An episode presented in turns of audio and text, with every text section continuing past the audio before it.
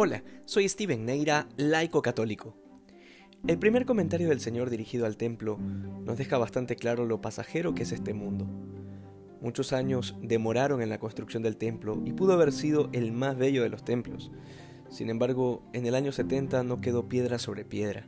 Pues bien, asimismo, llegada la consumación de los siglos, cuando el Señor venga en toda su gloria, las cosas más bellas de este mundo serán destruidas.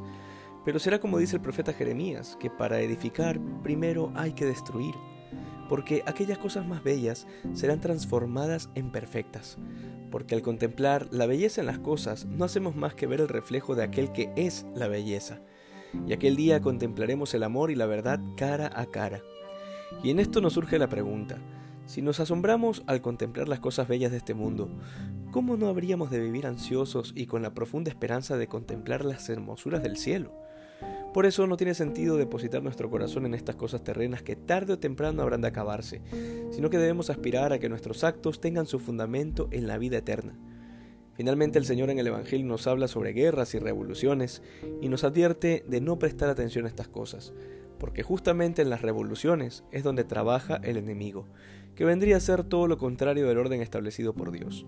Al final, lo que se nos pide es ser amantes de la verdad y buscar la verdad en el amor que hoy seamos más santos que ayer. Dios te bendiga.